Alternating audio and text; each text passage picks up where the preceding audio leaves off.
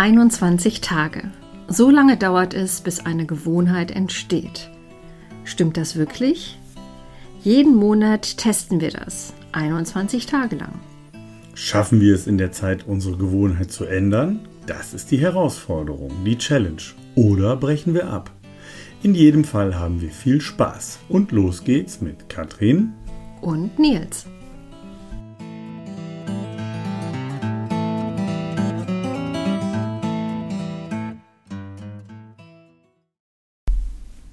Salve! Schön, dass ihr dabei seid. Wir sprechen heute über unsere Asterix und Obelix Challenge. Ziel war es, jeden Tag ein Asterix und Obelix Heft zu lesen. Ha. Und hat's geklappt? Sag mal. Nein, bei mir auf jeden Fall nicht. Es hat nicht geklappt. Nee, bei mir hat es auch nicht geklappt. Frage ist, warum? Es lag nicht an der Auswahl an Heften. Wir hatten jede Folge ein oder sogar zweimal parat. Mhm. Aber es lag daran, dass es mir auch irgendwann langweilig wurde nach ein paar Tagen. Die Story ist dann doch irgendwie mehr oder weniger dieselbe. Und einen ganzen Comic abends für eine Stunde zu lesen, nee, das übertrieben, war herausfordernd. Ja, ist wahrscheinlich herausfordernd für erwachsene Menschen, ne? Weil ich, mir ging das auch so, es ist irgendwann ist es, ist es so ein bisschen vorhersehbar, was passiert. Und sie haben auch qualitative Unterschiede. Also es gibt Geschichten, die sind richtig gut. Und äh, die schönsten Momente waren eigentlich, wo ich richtig laut aufgelacht habe, weil der Humor ist schon ziemlich ziemlich schön und es begleitet einen ja nun auch schon Jahrzehnte im eigenen Leben. Also ich habe angefangen sieben, acht, sechs Jahre oder so. Bevor man lesen kann, weil man sich eigentlich nur die Bildchen anguckt. Genau, genau. Vielleicht für alle, die Asterix und Obelix nicht kennen, ein kurzes Intro. Um wen geht es ja eigentlich? Ja, es geht um zwei Gallier, die in einem bretonischen Dorf leben und ähm, den Römern trotzen mit ihren Kumpanen und Kumpaninnen aus ihrem Dorf. Ähm, und die trotzen den Römern der römischen Belagerung mittels eines Zaubertranks, den der Dorfdruide Miraculix braut. Und wenn man dann davon trinkt, ist man für eine kleine Weile im Prinzip unbesiegbar und kann jeden einfach weghauen. Ja, muss man sich auch mal reinziehen. Ne? Also da lesen Kinder dann Heftchen, wo sich einfach die ganze Zeit geprügelt wird. Und zwar nach Herzenslust. Und einer, der prügelt sich ganz besonders gern, das ist nämlich Obelix. Er kriegt keinen Zaubertrank, weil er als Kind nämlich in den Zaubertranktopf mal gefallen ist und im Prinzip die Wirkung bis ans Lebensende intus hat.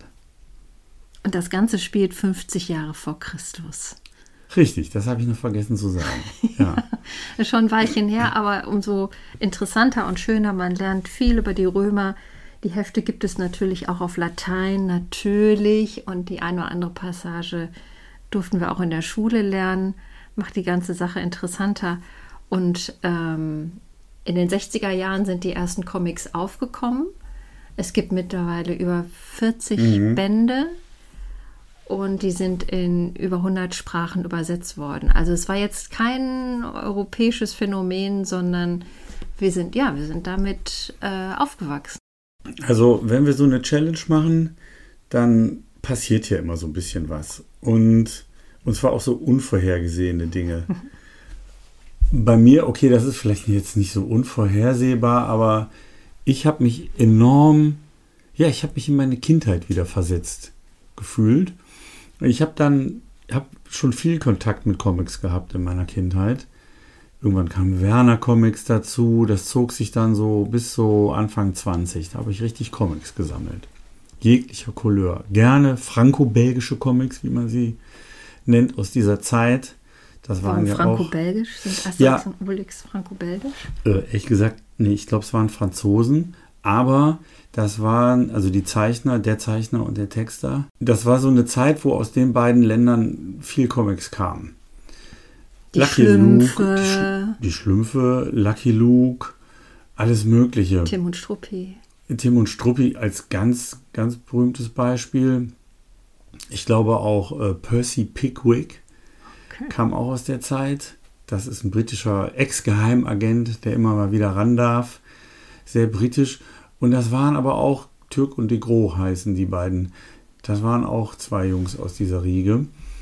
Und ähm, das, die, die Zeichner zeichneten sich dadurch aus, hm, dass sie gezeichnet haben. Nee, dass sie Synonyme, Pseudonyme für ihre, ihre Namen hatten. Zum Beispiel der Zeichner von Tim und Struppi, Hergé, das sind die ähm, Anfangsbuchstaben seiner Namen. Der heißt nämlich Georges Remy.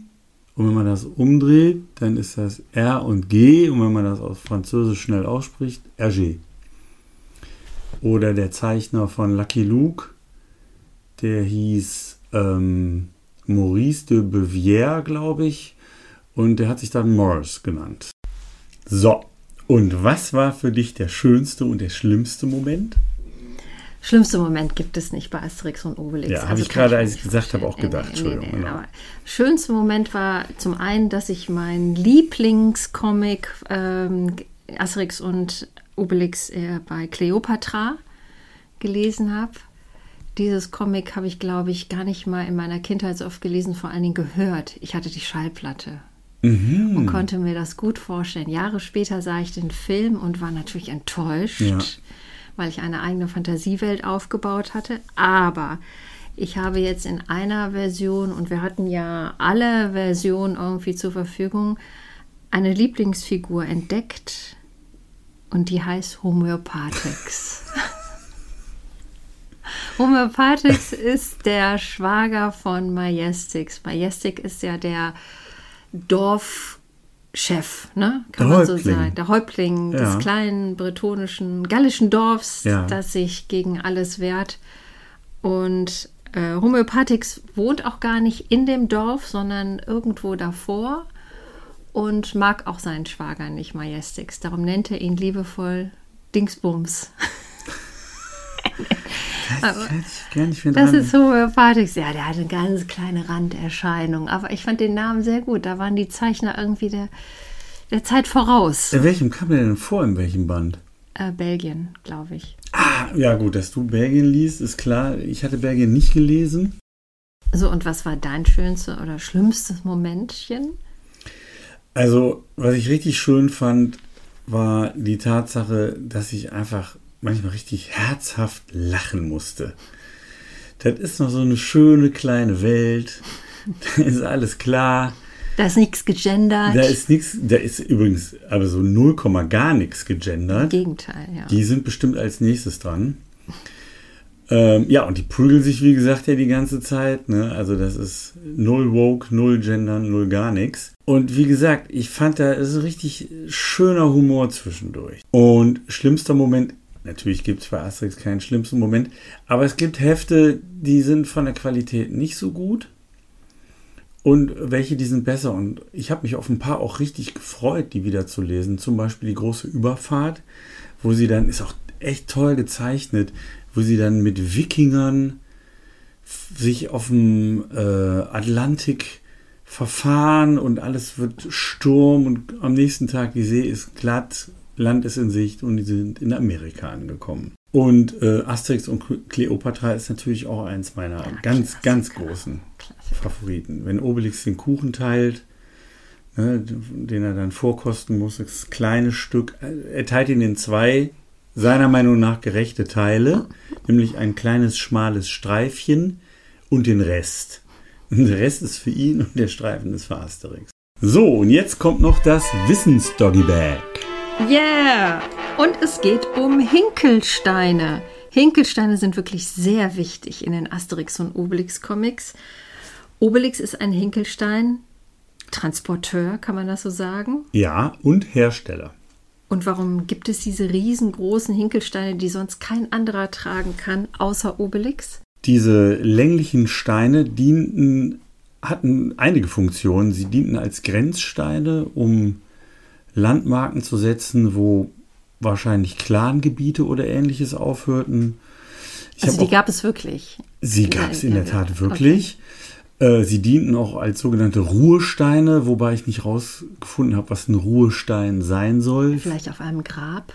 Ja, aber dass sie auch Gedenkstätten waren oder auch Grabstätten markierten, wird auch gesondert noch ausgezeichnet. Und sie dienen auch der Markierung von Straßen. Ah ja, ja gut. So schnell kann man so einen riesengroßen Hinkelstein wahrscheinlich nicht verschieben. Und der Witz in dem Heft ist natürlich, die Dinger sind in Wahrheit ja groß, schwer und unhandlich. Aber Obelix haut so ein Ding in 0, nix aus dem Steinbruch und trägt ihn dann mit einer Hand zum Zielort, zum, zu dem oder derjenigen, die es bestellt haben. Und Oder das macht als er Geschenk ja, mit Schleifchen als Geschenk mit Schleifchen. Also diese in Wahrheit unnützen Dinger. Was ist dein persönliches Fazit dieser Asterix und Obelix Challenge? Also mein persönliches Fazit ist, dass ich es schön fand, mal wieder in diese für mich auch Jahrzehnte alte Welt einzutauchen. Ähm, es war ein bisschen mühselig. Und wenn man mir die Frage stellt, würdest du es nochmal machen, würde ich sagen, nee, würde ich nicht nochmal machen.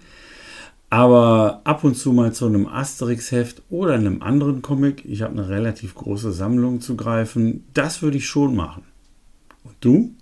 Ähm, ich glaube, wir, sehen da sehr, sehr viele Klischees in den Comics, die sind mir jetzt auch noch bewusst geworden. Es ist halt so der Humor der 60er und 70er Jahre, wobei man darf nicht vergessen, es gibt ja jetzt auch wieder weiterhin neue Ausgaben von Asterix und Obelix. Die nächste im Oktober. Ähm, das 40. Asterix-Heft kommt raus, die Weiße Iris, mit einer ganz kleinen Auflage von, rate mal, wie viel? Boah, 10.000? Äh, nee, ein bisschen mehr. 100.000? Nee, äh, ein bisschen mehr. Oh, what? Echt? Millionen oder was? Ja, 5 Millionen in Europa und 1,5 in Deutschland. Boah. Also nicht wenig. Dafür, dass es auch ein Printprodukt ist, gibt es offensichtlich immer noch eine große Fangemeinde. Ähm, mhm. Außerdem startet diesen Monat ein neuer Film im Kino. Die sind meistens nicht so gut. Ja, wie ich die war Comics. auch immer enttäuscht. Mhm. Im Reich der Mitte heißt dieser Film. Ich habe ihn noch nicht gesehen. Da geht es darum, dass Asterix und Obelix die Kaiserin von China befreien sollen. Und ich glaube, deren Tochter kommt extra nach Gallien und sucht die Hilfe dieser beiden. Jetzt kommen die Challenge-Punkte. Ich vergebe zwei von fünf Punkten, also viel Luft nach oben. Ja, das tut mir ein bisschen weh. Ich vergebe drei. Bin zwiegespalten, aber hatte was. Das war unsere Challenge diesen Monat über Asterix und Obelix. Wir haben uns gefreut, dass ihr dabei seid. Und nächsten Monat starten wir eine neue Herausforderung. Ich bin schon ganz gespannt. Bis bald. Tschüss. Bis dahin. Tschüss.